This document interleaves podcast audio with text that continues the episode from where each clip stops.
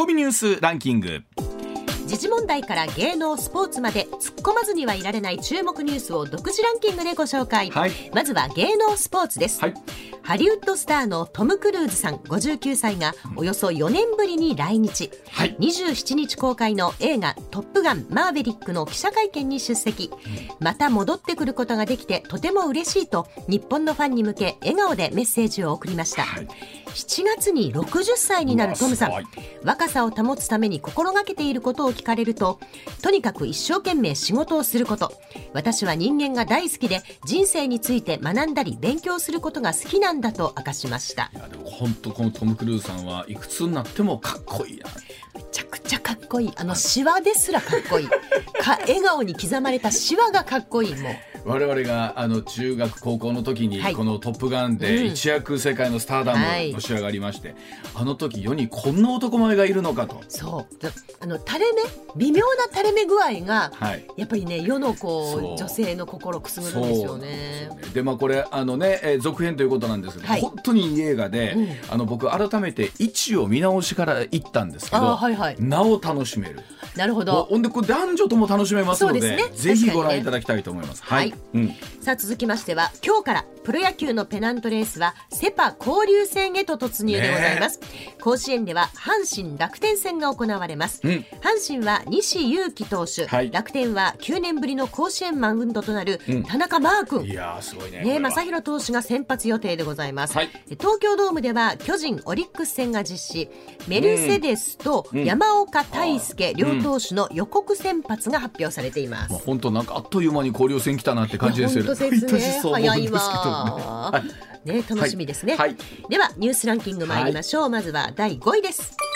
新型コロナの警戒レベルを大阪府が独自に示す大阪モデルが23日警戒を示す黄色から警戒解除の緑に引き下げられ、通天閣が4ヶ月半ぶりに緑色にライトアップされました、はい。また政府は23日新型コロナ対策の指針を改定し学校では体育の授業でマスクの着用の必要はないとしました。あのゴールデンウィークの時にね、はい。い、ろんなものが解除されて明けどうなるのかなと思っていたんですが、思ったほどという言い方もなんですけれども、ね大きく拡大するということはなくまだまた減少傾向にも入ってるということなんで。ね。一時はねちょっと増えるんじゃないかなって言われてましたが、まあ、あのどうですか？本当暑い中では皆さんおそらくもう独ご自身でもねちょっと外しながらということもあると思いますし。運動される方は特にね。ね本当本当暑くなりますからうん。ご自身の体調と相談しながらねそうね。うまく適応していただきたいと思います。はい、うん。では続いて第4位です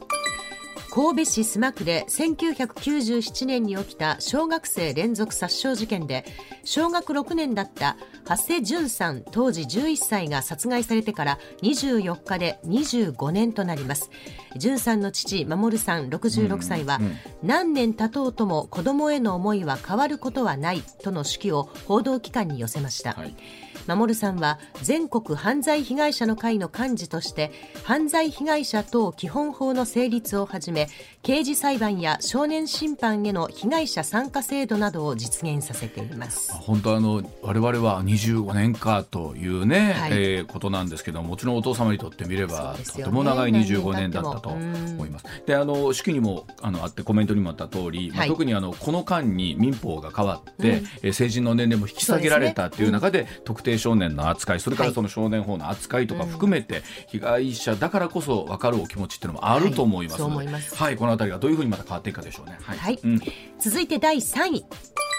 北海道知床半島沖で乗客乗員26人を乗せた観光船「カズワンが沈没した事故で海上保安本部は23日水深およそ115メートルの海底に沈んでいた船体の引き上げ作業を行い深さおよそ20メートルの位置まで吊り上げたと発表しました。カズワンの船体は24日にも海上に引き上げられる予定です。これあの引き上げた後もはい。数日ある程度こう水分取るというか乾かすという作業も必要だそうあー水を抜くなんですみたいな感じです水を抜かなきゃいけないというのもあるそうなんですけど本当どれぐらいのことがわかるかですよね。ね。はい。うん。続いて第2位アメリカのコーヒーチェーン大手スターバックスは23日ロシア事業からの撤退を発表しました。先週ロシア事業の売却を発表したマクドナルドに続き欧米の大手ブランドがロシアでの事業展開を終えることになりました。本当にあの経済制裁だったりは、こういうものっていうのは本当ボディーブローのようにねこう聞いてることってあると思います、ね、言ってる間にこちらも3か月ですからね。はい、うん、では第1位です。岸田総理は23日初来日したバイデン大統領をもてなしました。ランチは東京元赤坂の迎賓館で行われ岸田総理の地元広島の神石牛のヒレ肉のグリルなどが振る舞われました。夕食会は港区の八芳園の料亭古中庵で行われ、うん、バイデン大統領の好物サーモンやチキン、はい、バイデン大統領が副大統領時代に訪問した宮城県名取市産のジェラートや、はい、広島産のレモンソーダが振る舞われました。すごいな。もうすごいな。そうですね八芳園ですよ。ものすごいお庭のね。ね。はいなところです。はい、はい、えー、さああではコマーシャルのあとはその日米首脳会の内容のところ常念さんに解説をいただきたいと思います。さあ時刻6時まもなく26分になります。ここからは常念塚さんでございます。常念さんおはようございます。おはようございます。はい今朝もよろしくお願いいたします。ではまずはこちらからです日米首脳会談記者会見でバイデン大統領日本を国連の常任理事国入り支援すると発言しました、はい。岸田総理23日アメリカのバイデン大統領とバイデン大統領と会談した後共同記者会見に臨みました。その中でバイデン大統領が改革された国連安保理において日本が常任理事国になることを支持すると表明があったことを明らかにしました。岸田総理会見で私から国際社会の平和と安全に主要な責任を担う安保理を含め国連改革の強化と必要性を述べてバイデン大統領から賛意が示された。と述べましたというところなんです。がさあまずは常念さん、はい、昨日の日米首脳会談を常念さんはどんなふうにご覧になったでしょうかあの共同声明が出てます。よね。はい出てます。でこの共同声明ちょっと長いんです。けど、うん、簡単に要約するとですね、はい、まず冒頭ね、うん、グローバルパートナーとして日米両国はルールに基づく国際秩序は不可分であり、はい、えー、いかなる場所における国際法及び、うん、えー、自由で公正な経済秩序に対する脅威も、うん、あらゆる場所において我々の価値と利益に対する挑戦となることを確認するというふうに言ったんですね。うん、まあ、つまり今でこの後まああのロシアの話になっていくんですけど、はい、まず大前提としてですね日米両国はねルールに基づく国際秩序、まあ、要は国際秩序ですよ。でこれに対する挑戦は許しませんよと。うんあらゆる場所において我々の価値と利益に対する挑戦とみなすので、うん、挑戦してきたら分かってんでしょうねっていう話をまず最初にしてます。はい、でこの後ですねロシア許せんって話が続くわけですよね。はいはいはいはい、もう極めて残虐だ、残虐で、で、その、もう、あの、コストをもうしっかりと負わせると。うん、えロシアに長期的な経済コストを課すために、志を同じくする国々とともに、金融制裁、輸出管理及び、その他の措置を含む制裁を通じて、ロシアに侵攻に対処する中で、ウクライナ人との連帯を表明するというふうに言ってますので、これ強烈なんですが、問題この後なんですよ。なんでしょう。この後中国名指しなんですよね。はい。うん中国名指しで何がお前が間違ってるかってことを全部あの、例示してですね、言ってるんですよね。え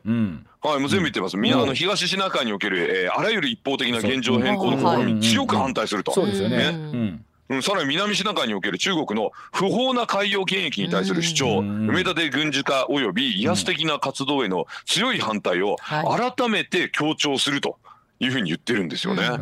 はい、今回の日米首脳会談っていうのはいろんなことを含めて対中国っていうメッセージが非常に強い会談でしたよね。そうです、あの、思いっきり名指ししてですね、うん、これはだめだぞ、これもだめだぞと、これも分かってんのか、みたいな感じなんです、簡単に言うと。でもっと言うと、その例えば共同会見で、バイデン大統領に台湾問題についてですね、お話があった時に対して、はい、えーはい、軍事的に関与するのかというと、イエスだと。そうですよね。そうですね。ねかなり言っちゃいましたね、言っちゃいましたもんね。で、これ、あの、過去に何度か、あの、揉めてたりするんですけど、やっぱり言っちゃったっていうところありますよね。そうですね、うん、まあ、あの一応、後でね、アメリカ政府の方から、うん、いやあくまでも現行の法制に基づいて台湾を支援するんだというような言い方をしているんですけど、うん、ただ、そのウクライナを今、アメリカが強力に支援している姿を見てますので、われわれはね、はいはい、そうとその支援というのはどういう感じになるんですかって言ったときに、まあ多分あのチャイナの脅威が高まった時点で、対艦ミサイルを大量供与する可能性がありますよね。うん。で対艦ミサイルをもし台湾に大量に置かれると、うん、もうチャイナの艦隊が台湾台湾攻められないですよね。ああそうなんですね、うん、だって国会で今もうあのソ連あソ連じゃ間違えた、ロシアの艦隊がもうフルボッコですよね、モスクワモスクワは沈むし、ね、もう哨戒艇も毎日のように撃沈されてるし、はい、これでもここあ、まあ、まあもちろんこれで中国政府は中国政府でね、うん、えー、内政干渉だというふうに言って、まあ、当然反発するわけなんですけれども、これどうなんですかね？ここまで対中国みたいなものを鮮明にして、今までだったらこうもうちょっと、ほわっと。そうですね。ふわっとね。ふわっとするところってあったと思うんですけれども、これやっぱり時代がこう、今のこの世の中の流れがそうさせてるとこ大きいんでしょうかねやっぱりね。いや私はねあのロシアのおかげプーチンのおかげだと思いますよこれは。あがあれがあったからこそ今ここまで踏み込んだ内容になってると。はいそうです、うん、曖昧なことを言うと逆に攻撃してくるんですよね誤解して。だからそれで言うとね例えば、あの、岸田さんもね防衛費を、はい、えー、もうここから増やすというかことをもう、はい、あのしっかりと宣言するんだということを言いましたもんね。もう国際公約にしちゃいましたよね防衛費増額をね。ね。今回の、ま実際あの今朝もね毎日新聞とかの世論調査見てると、防衛費が増えることに対して多くの国民の人がやむなしという感じも世論としてはあるんですよね、今ね。そうですね、まあこれはだからもう現実を皆さん見たってことじゃないですか？今までのね私たちの子供の頃ね、まあ日教祖の先生なんかに習ってきたところによると、ね、要はその武装すると攻撃されると、基地が狙われると、何もしなければ向こうは攻撃してこないんだっていう話をずっと聞いてましたよね。はい、でも今回ウクライナ見てください。ね何もしてなかったですよ、はっきり言って。うん、まあそうですね。うん、まああの、ね、ロシアはロシアでウクライナが侵攻してるということを言ってますけどね。えあれもういちゃもんでね、例えばフィンランドが NATO 加盟するっても攻撃しないじゃないですか。うんうんうん、でもウクライナは攻撃したんでしょ？そうですね。うん、でしょ？まあつまり欲しいものは欲しいと、好きあらば攻めてくるっていうのは向こうのスタイルだってことが確認できたわけですよね。昨日ね、上智大学の前島先生が、はい、あの、はい、お話しくださってなるほどと思ったんですけど、60年安保、はい、70年安保の頃って、アメリカの戦争の脅威に日米安保は我々巻き込まれる危険性があるというところだったんですけど、時代がここ30年大きく変わって、むしろ日米安保があって、こういう中国台湾有事があった時に守ってくれるのかっていうと、もう全くもってそれすら実は保証なかったりするわけなんですよね。だからかあの安全保障のあり方自体が根本が大きく変わってきてるんじゃないかっていう。いや、まあその見解僕は全然違うと思いますけど、ね、違います、うん、今と全く構造は同じで、うん、だって朝鮮戦争だって北朝鮮が攻めてきたわけじゃないですか。うんうんうんですよね、うん、まあその後いろいろそのまあベトナム戦争とかでアメリカ失敗したりとかありましたけれども、うんうん、まあ基本的には日米安保のおかげで70年間平和だったわけですよ、うん、日本はせ、ん、あの戦争せずに済んだわけですよね。まあ、それはなん。でかというと日本を攻撃しても得るものが少ないという判断ですよね、失うものが大きいと。だからこういう形でやっぱりあの抑止っていうものが働いてきたっていうのは事実であって、別に安保の内容を特に変容してるわけじゃないしあの昔の戦争のそのまあ構造を今ウクライナで確認したってだけの話だと思いますよ。まあ、あの、はい、一方で NATO 的なね、こうかなり軍事的な同盟と違って、はい、日米安保ってもう少し緩い感じはあるんじゃないですか、はい、いやでも日米安保はね NATO よりもむしろね強烈でバイラテラルですから2国間しかないですから、うん、条約機構だとねやっぱりその多くの国がほら例えば加盟するにもあの全会一致でしょ、うん。であとその条約機構としての動きがいろいろあるのでアメリカも多国間の枠組みにこう、まあ、拘束されるわけですけど、うん。うん、日米安保はもうバイラテラルなんでアメリカ唯一ですよね。一国同士でこんな安保条約結んでるっていうのはね、うん、そういう意味で非常にアメリカの強力なコミットメントを引き出すっていう意味では、日米安保は NATO よりも実はあの強力な防衛の仕組みの可能性は高いですよ。あのーはい、なんて言うんでしょう。その例えばいざといった時にもアメリカ機関の承認とかも含めてあると思いますしただ今回のバイデンさんのね発言の中で、はい、まあ、仮にその台湾有事みたいなのあった時には関与しますよという方向を諦めて示してくれただけでも随分と安心という部分はあるのかなという気がするんでしょうけどもね。まあそうですよね。逆にこれ、チャイナの立場に立って考えた方がいいと思うんですけど、うん、台湾を攻めてアメリカが絶対出てこないかどうかっていうことなんですよね。うん。彼らが台湾を攻める条件っていうのはもうあのチャイナがあの台湾を攻めたりもアメリカも出てこないし日本も絶対出てこないとなれば、うん、もうこれ台湾を落とすのは簡単だと彼らは判断するわけですよ。うんで出てこないっていう意味は武器援助も含めてありとあらゆる支援を台湾にしないと。でそれは日本とかあのアメリカがあのチャイナとの核戦争を恐れてね、うん、核で恫喝すれば奴らがもう一切台湾から手を引いてくれれば楽に取れるのになっていうのがチャイナの立場ですよ。簡単に言うと。であの、全く同じ思考法でプーチンはこのウクライナを攻めたわけですよね。だそういう点で言うとそのね日本側の人でねアメリカどこまで助けてくれるんだってギャーギャー子供みたいなこと言う人いるんですけど、あのチャイナの視点に立って考えてくださいと。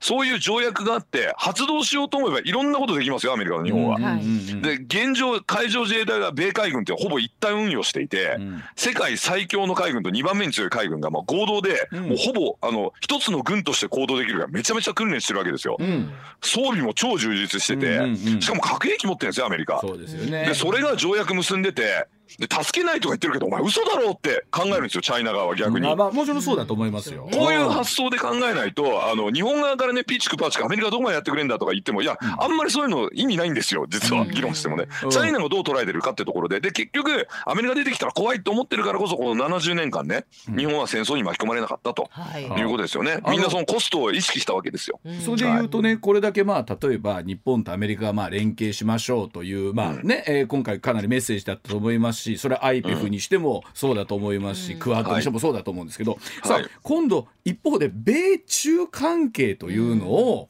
はい中国側から見るとどういう目線で見てるのかなというところあるんですけどもね。まあ今回のですねバイデン大統領の韓国日本訪問で、うん、またちょっと厄介なことになったなっていう感じじゃないですか？うん、うん、あの、うん、簡単に言うと要はそのまあ曖昧な感じでこう頭越しに仲良くして、うん、そんなに包囲とかされないようにしたいと思うんですよねチャイナとしては。あのねロシアみたいな経済制裁食らったらチャイナは持たないので、ああいうのも勘弁してほしいなって思ってると思うんですけど、うん、あんまり台湾のことでちょっと自分の主張を通しすぎるとですね、うん、これ向こう来るかもしれねえなっていう脅威は十分与えたと思うんですよね。この10年ぐらい見てると米中関係ってどこまで握手しててどこまで水面下であの、なんていうの机の下で足切り合ってるのかっていうのが、まあ外交ってそんなもんだとは思うんですけど、随分とまたそれこそさっきの話はロシア情勢でまたこの関係の握手の手の握り具合が 強さが変わってきてるなという気がするんですけどもね。うん、まあ基本的にはですね、まあこれ地政学の考え方でね、うん、奥山正史さんという人が本書いてますけれども、うん、あの猿山の理論で考えてくださいと。はいはい、猿山の理論。はい。でボスザルっていうのは普段ナンバー2をですね、あのスポイルしまくるんですよ。攻撃しまくる攻撃しまくる。でね、ただ攻撃するんじゃないですよ。1対1でやるんじゃないですよ。うん、ナンバー3以下と結託してナンバー2を徹底的にいじめ抜くんですよね。はあ、なるほど。はい、なんか分からないではないですね。分かりますね、はい。ソ連が強い時はソ連以外の国と同盟を組んでで最後はチャイナを裏切らせて、はい、ソ連を潰しましたよね。でその後ナンバー2だったら実は日本なんですよ。うんでも日本は価値観を共有する国なので、うん、あの貿易協議とかでガンガンやられましたよね。日米合同協議とかね。で日本が今度あの経済的な力なくしてチャイナが台頭してくると大体2015年ぐらいからですよね。チャイナのその台頭がもうあの著しいものがあるということになってから、うん、アメリカの親中派とかも全部手のひら返してですねチャイナ危ないって感じで論調一気に変わって、うん、この7年間もあのチャイナに対してはまあむしろねこう対立を基本モードにしながらその対立が強まったり弱まったりするっていう感じの、まあその今今ね和泉さんおっしゃったような米,、米中関係が続いてるわけですよ、ね、かといってあんまりねそれこそ経済的なことを考えたら、はい、日本はやっぱり中国そあんまり刺激し尽くすこともできないでしょ？ね、まああのこれよく言うんですけど、うん、そのね板挟みだとか言うんですけどでもあのチャイナと仲良くしてもね、うん、例えばアメリカを切ってチャイナと仲良くするって選択肢ありますか日本に、う。ん、ただまあもちろんないでしょ。というとそチベットとかウイグルであんなことやってる国ですよ。アメリカを切って日米同盟切ってチャイナの仲間になります、とはとはいえなんですよね。例えばこれが基本です。とはいえ今こう例えば経済的な結びつきとかの中でね、ええ。うん、まあ手を切るとまではいかないですけど少なくともあんまり緩めすぎるわけにもいかないというような経済事情もあるんじゃないですか、常念。さん、これどうですまあ少なくともね、チャイナと対等に話をするためには、うん、こちらも力がないと向こうは話聞かないんですよ。うんうんうん。だから日本にこうまあなんていうんですか？その属国みたいな扱いをしてね、うん、ロシアがウクライナみたいなウクライナやったようなことをそのチャイナがね、うん、えー、まあやってこないようにするためには、うん、やっぱアメリカとしっかり組んでで対等な関係を持った上でまあ経済関係、あのぜぜひひで対応したらいいんじゃないかと思うんですよ。まあ基本はですねもうさっき言ったのもうもう全てで、あのチャイナが対等してきたからってじゃあアメリカを切ってチャイナに行くんですかとこれ実は韓国がこれやりそうだったんですよね。あそうなんですか。そうそう。あのムンジェインの時にね、あのアメリカ切って韓国行くのかみたいに思えるような極めて曖昧なことをやって、アメリカの政権から本当に韓国は信用できないっていうことで、で今回もだからまあその政権が変わったんで最初にね、まあ、言ってあげたわけですよね韓国にね。うん、頑張んなさいよということでね、一応その朝鮮半島におけるこのね自由主義陣営のアセットっていうのは非常に大きいですから軍事上ね、まあ、これこれを失いたくないと。でも、失うるかのようなその動きを見せたわけですよ。このムン・ジェイン政権と、その前のパク・ネ政権もチャイナにこびてね、何やってんだということでアメリカはだいぶ怒ったんですけれども、まあ、そういうことですよ。だ日本も韓国みたいなことやるのっていうとやりませんよねさすがに日本はね。日米同盟あるし。ロシア、ウクライナ情勢が世界のね、そういったものの色分けみたいなまた改めてこう変えたのかなという気するんですけれどもその中でこのニュースのコメントにもありましたけどね。さあ例えば、国連安全保障理事会の常任理事国に日本が入ることをまあ後押しするというようなことなんですけど、これ現実としてですよ、はい、あるんですか？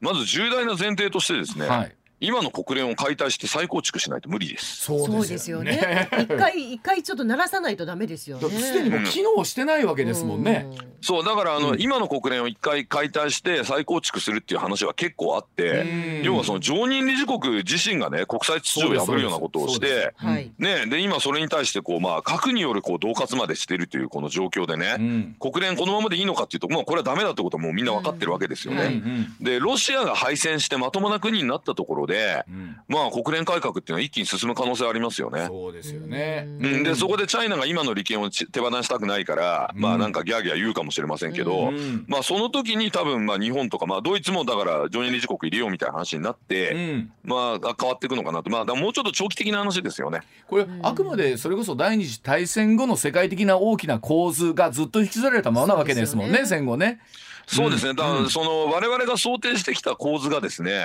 その本来だったらそのその構図を守る守護者ですよね常任理事国っていうのは、その常任理事国によって破られてしまったというのが今現実なんですよね。ということはだから、えー、もう一度だからこの国際秩序を守るための枠組みを作り直さなきゃいけないっていうのはこれはもう間違いないことだと思います。これっていうことはバイデン大統領のメッセージとすると国連解体しますよぐらいのことを今案に言ってるってことなんですかねこれ。まあ解体まではいかないですけれども、うん、まあ一回だから今のその常任理事国5か国のね拒否権持ったのを、うん、まあ一回そのまあ、えー、ガラガラポンして、うん、まあ要はロシアを排除してっていうことでしょうね。ロシアを排除して、うん。うん、今回みたいなケースの時には安保理決議がまあ取れるようにするんじゃないかなと思うんですけどね。ねうん、なかなかその言ってもあの5つの大きな国が全部賛成しないとねはいね、あの物事進まないって。まあ、ね、一致じゃないとっていうのがね そりゃ、ね、う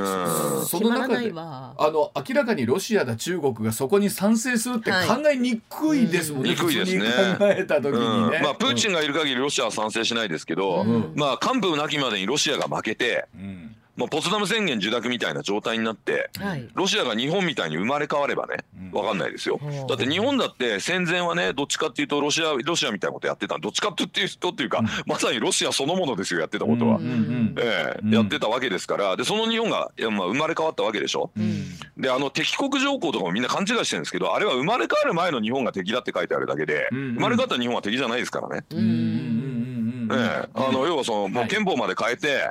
ね、もうあの二度とそういう国際秩序を破るようなことはしませんと、うん、国際秩序を破るような戦力も持ちませんと、これ、ウォーポテンシャルね、いつも話してますけど、ね、そういうの持ちませんと、出刃包丁一本持たないで意味じゃないですよと、国際秩序を破る人がいたら、われわれちゃんと自衛するけど、え自ら国際秩序を破るようなことはしませんって憲法に書いてあるわけなんで、今、この手のね、だからその軍備をそう増強して、反撃力うんぬんって時に、日本が侵略するとか言ってる議論がいかにとんちんかんかって話ですよね。うん、これ、憲法守れって話ですよ、別に憲法上そういう戦力は持たないですから、ウォーポテンシャルじゃないですから、これ。のはね。国際的な枠組みの中で自衛権として発動する、まあ、軍事力を持ってるってだけの話ですから、でその自衛隊だと公務員なんですから法的な枠組みの中で動きますのでそういうことできないんですよ。昔の満州事変みたいなこともできないんですからね日本はね。まあ、えそういうことを、まあ、しっかりと改めてね、はい、こう議論をする、まあ、機会にもなったんだろうなということなんですけれども、さあ、はい、今ジョネさんお話しあったロシア情勢なんですけれどもね、はい、いろんなお話がまたここに来て出てて、ねはい、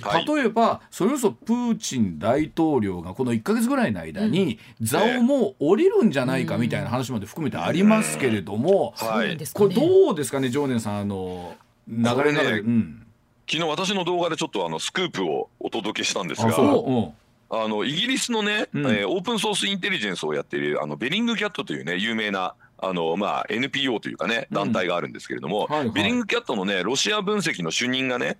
うん、あのまあラジオのインタビューに答えて言ったらしいんですけど、はいはい。うん、あのプーチンがですね、まあもしねその核兵器のボタンを押そうとしたら、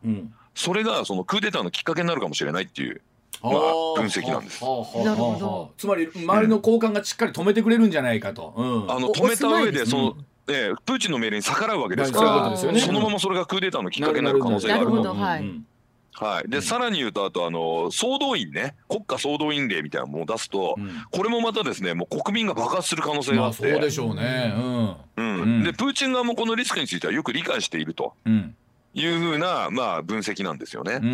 ん、でこの件についてですね私の動画を監修してくれているプロがいるんですけれども、うんうん、プロに聞いてみたところですねあのクーデターについてはちょっとねなかなか難しいかもしれないって言ってるんですがもしチャンスがあるとしたら、うん、プーチンが入院する時だって言うんですよ。入院？ほうほうはい、だからプーチン今体調悪いみたいでしょ？なんか。そうですよね。言われてますよね。ねがんで手術しなきゃいけないの？を、え。ー、この間のパレードで延期したって言ってましたよね、うんうん、もういい加減体調限界で入院ってなった時がこの手の動きがですね、まあ、一気にこう、まあ、噴出するね、まあ、まあ、チャンスだと言ってましたね。可能性としてはそうですよね。やっぱり体調っていうのは一つねね、大きなことですもんね。ですよね。でそれでまあプーチンもだから自分が入院した時にそういうことにならないように、うん、もう後継者をしっかり固めてですね。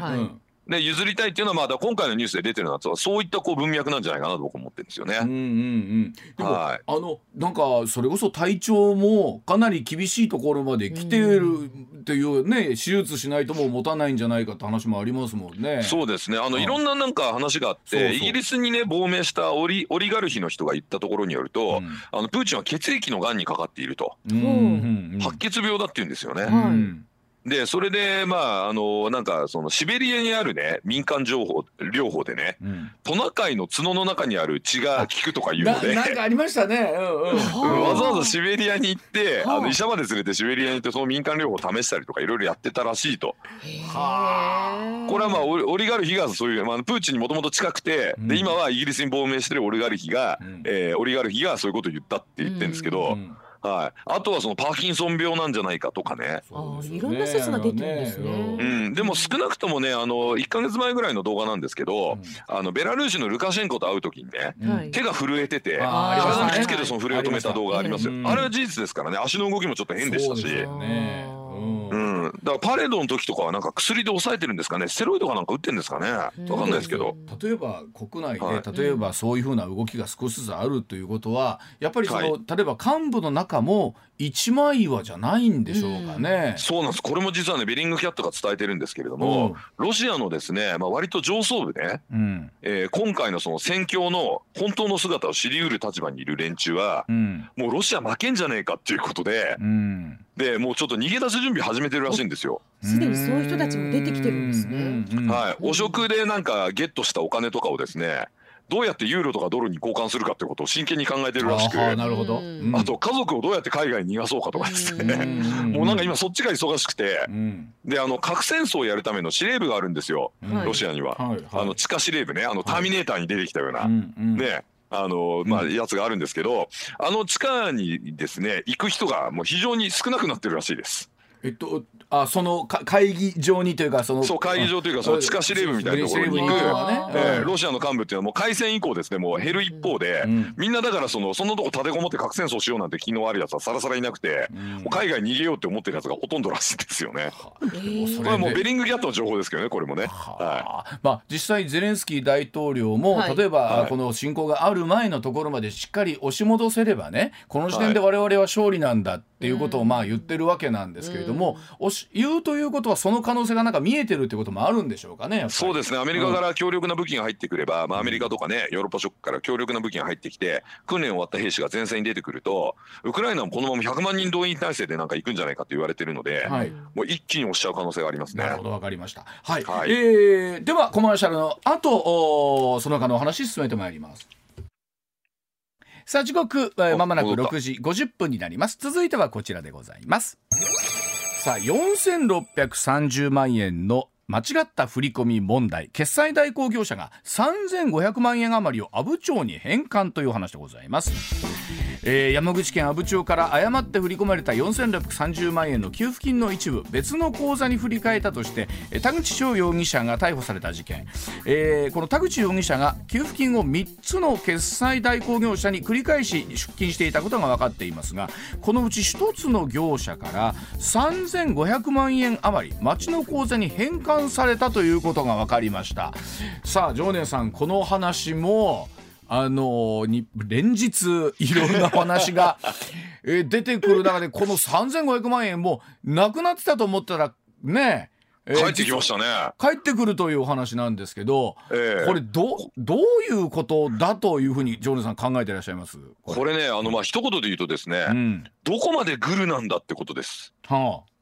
あ、はい。あの、うん、まずこの田口容疑者が、うんあのまあこのねあの決済代行業者とグルなのかどうか。なるほど。そもそも、はい、お金隠そうとして、はい、まあ、知り合いの代行業者みたいなもしくは先輩に紹介されたとか、うん、もしくは多重債務があってそこのまあ闇金みたいなやつからここに払えって言われたのか、うん、そういう感じでグルなのかどうかということは結構ポイントですよね。はいグル、うん、ですね、お金を隠すためにやったのかどうかと。でもしグルだったとしたらっていう、まあ、まず話で言うと、まあ多分なんか違法な業者じゃないですかおそらく。うんうん、で警察の捜査が及んでビビったんでしょうね多分ね。うんであのすいませんお金返しますからもうあの勘弁してくださいっていうパターンはあるかもしれません。グルでなかったら。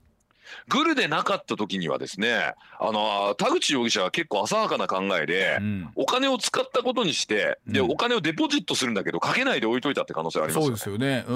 うん、うん、これも結構言われてますよね。これでもねあの、はい、僕もネットカジノとかっていうのはよくわかんないんですけど、まあ、要は、はい、あのそのかか口座の中にお金を、まあ、今おっしゃったように入金だけしといて。はい、でも使ったかどうかも分かんないわけですもんね。そうです。で、うん、仮に使ったとしてもね、うん、そのお金ってそのまああの電子的なゲームをやるだけの話で。うんうん。そのそれを使ったっていうカジノの側も別にそのお金をなんか「はいあなた負けましたね」ってもらっちゃってるだけで、なんか仕入れで使ったりとかして消えちゃったわけじゃないんですよ、ね、そうですよね。多分ネットカジノ側にその金プールされてるはずですから、いや。もうその負けいいよじゃあ帳消しにして返しますよってやろうと思えばできなくもないんですよね。なんかそのカジノとかという表現だったりするんで多くの方がまあ、はい、そら言うても4,000万ばねギャンブルでするってえらいあれやなとは思うんですけど備え。にはすらんな、えー、みたいな話もいやそうなんですよ。当初から言われてたのは、うん、ネットカジノで使ったことにしてでお金デポジットしといて、うん、まあ、軽く23年懲役食らった後出てきて、うん、でその金を下ろして使おうと思ってたんだけど極めて浅はかな発想ですけどね。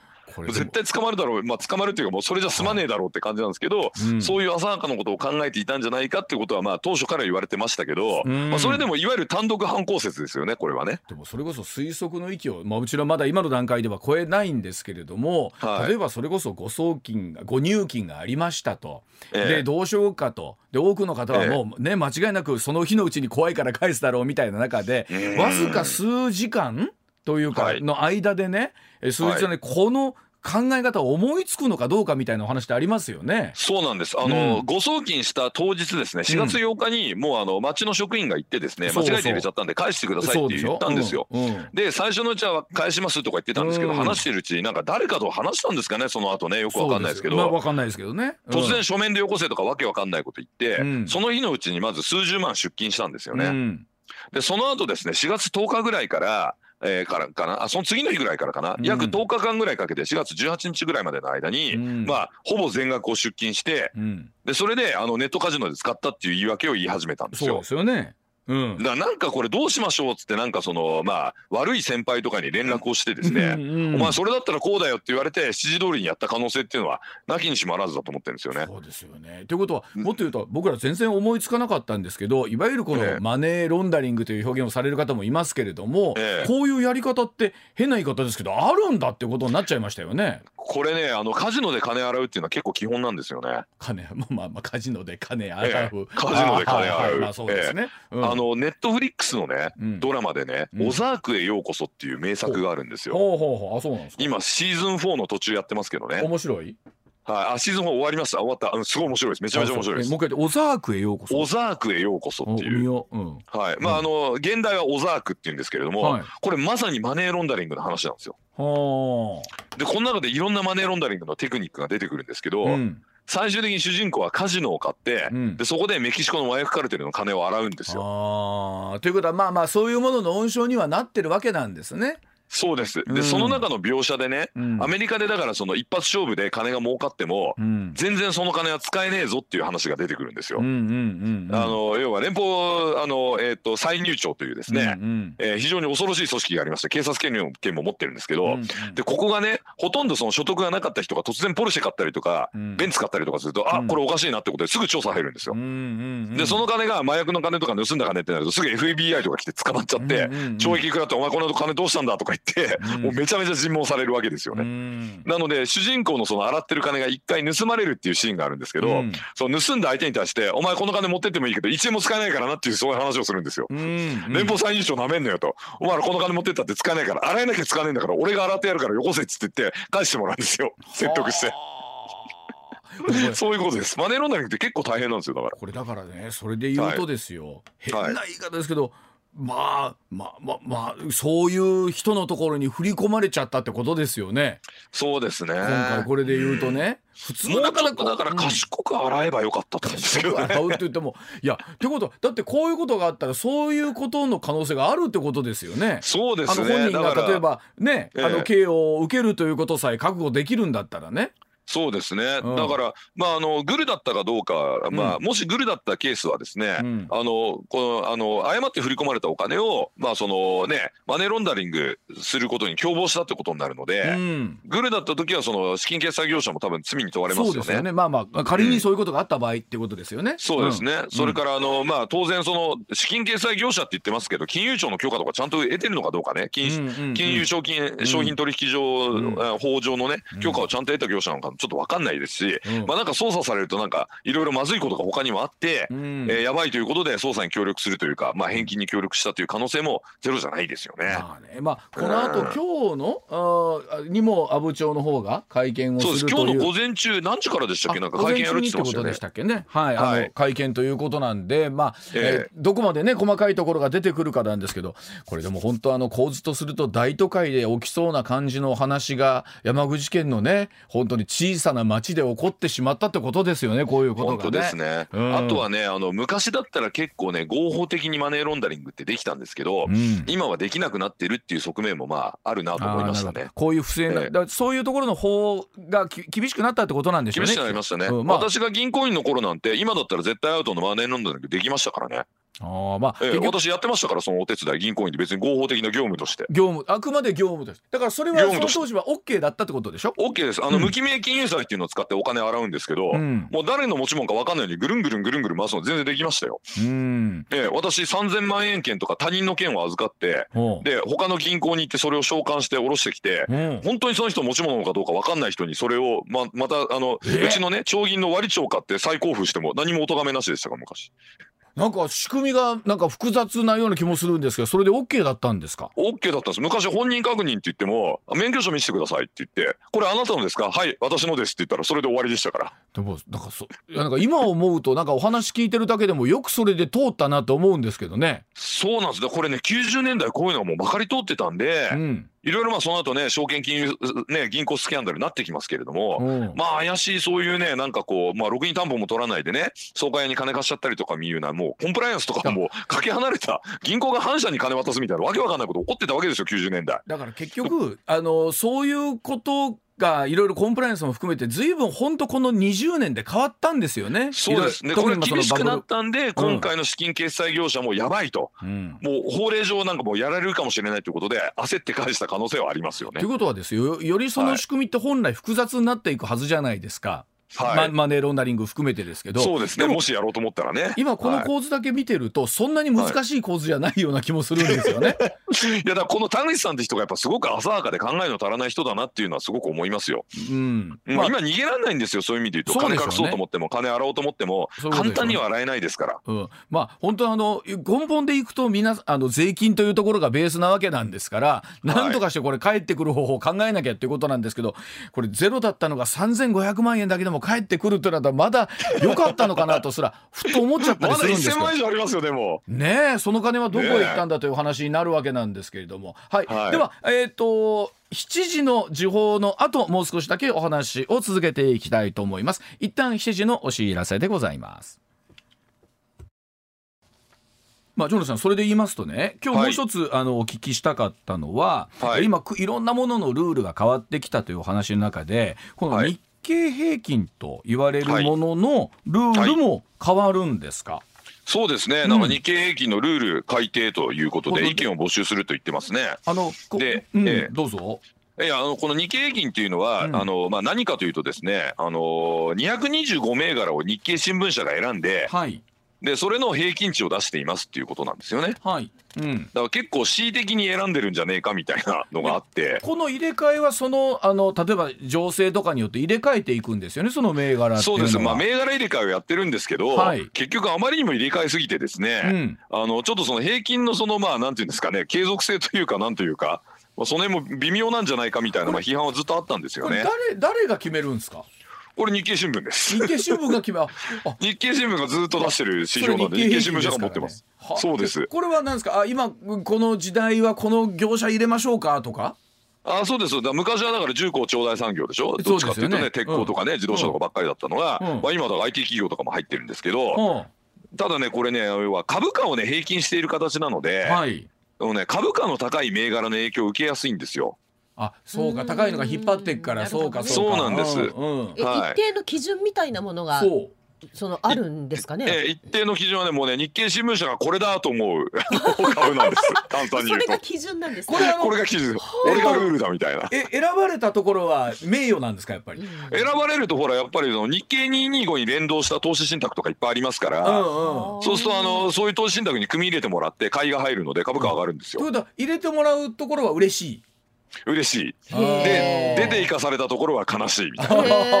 でこれが今まで定期の見直し、はい、年1回だったのを、これ2回に増やすって、はい、なんかまあいろいろなこと言ってますけどねもう所詮225銘柄なんで、うんうん、本当に日本の株価をちゃんと代表してるのかどうかっていうのは微妙ででなおかつその株価の高いね、うん、銘柄の影響を受けやすいので、うん、逆にそのことでこう、まあ、メリットが、まあ、あったりもするんですよね。はい、あの要はその株価のあの低い銘柄がガチャガチャ動いても影響を受けないので。うんうん、だからそれでまあその投資信託としてそのまあ日経平均の連動の投資信託買う人もいるし、まあ、僕も持ってますけどね日経平均連動、であともう一個トピックスってやつあるでしょ？はいはい、トピック株これ指数ね、はい。これはあの東京証券取引所東証が出してる指数で、うん、2200銘柄入ってるんですよ。2200おおはい、でさらに言うとねこれね時価総額の加重平均ですので、うんより実態に合ったこう株価になってると言われてるんですね。はい、ただ問題はですね時価総額の大きい大企業ね、うん、IT 企業なんか結構でかいですけど、はい、こういうのの影響を受けやすいと言われてるんですね。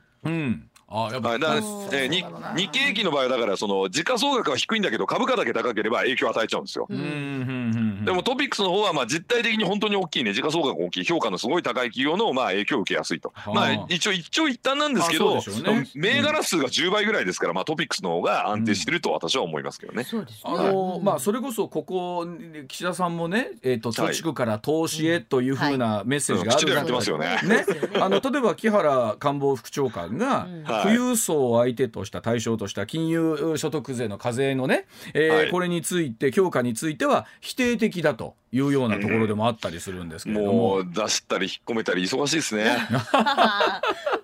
でも、やっぱり政府としてみれば、うん、なんだろうやっぱり、えーと、貯蓄でずっと置いてるよりも、はい、回してくれって思いはあるわけなんでしょうかね。うん、まあそうです。だ貯蓄から投資へって言ってるのに金融所得課税してどうすんだって話ですし。よね、まあ、だから当然そこ否定に入ったってことなんでしょうけども。そう。でしかもこれ富裕層とか言っても結構普通に取引してる人も影響を受けるような金額で言ってますよね今ね。出てる話はね。でそれはちょっとそのこれからねリスク取ってね株を買おうっていう人にね、うん、まあその儲かったら税金取りますけれども、損した時はまあ一応損益通算多少ありますけどね、うん、でもそんなにまあメリットないわけですよ。本当にそのじゃあ税金引いてくれんのって言うとそんなに引いてくれないわけですから損してもね。で儲かった時は税金も満額いただきますよと。しかもなんかすごい儲けた人はもっと税金取れますみたいな話してるわけでしょ。うん。うん、ええー、と思いますよね。でも一方でねここの間も数字出てるの見たら、例えば平均貯蓄額って毎回出てきますけど、はい、それを見るとですよ本当に例えばもう5000万円以上持ってる人の割合っとそれからもう全くもって100万円未満っていう人、はい、この両極端の差が半端なく開いてますよね。すごいですよね。まあそうですよね。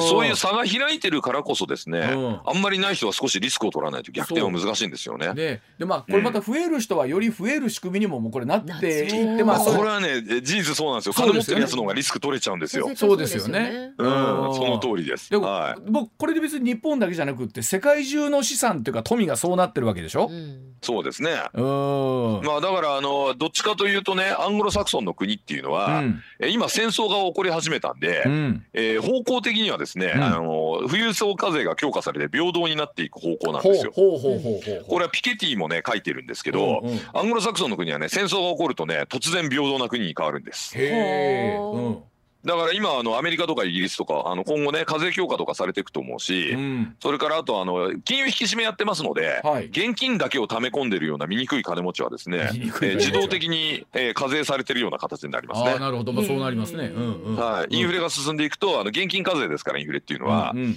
お金溜め込んでそのリスク取ってない金持ちね。まずここからやられていくんですね。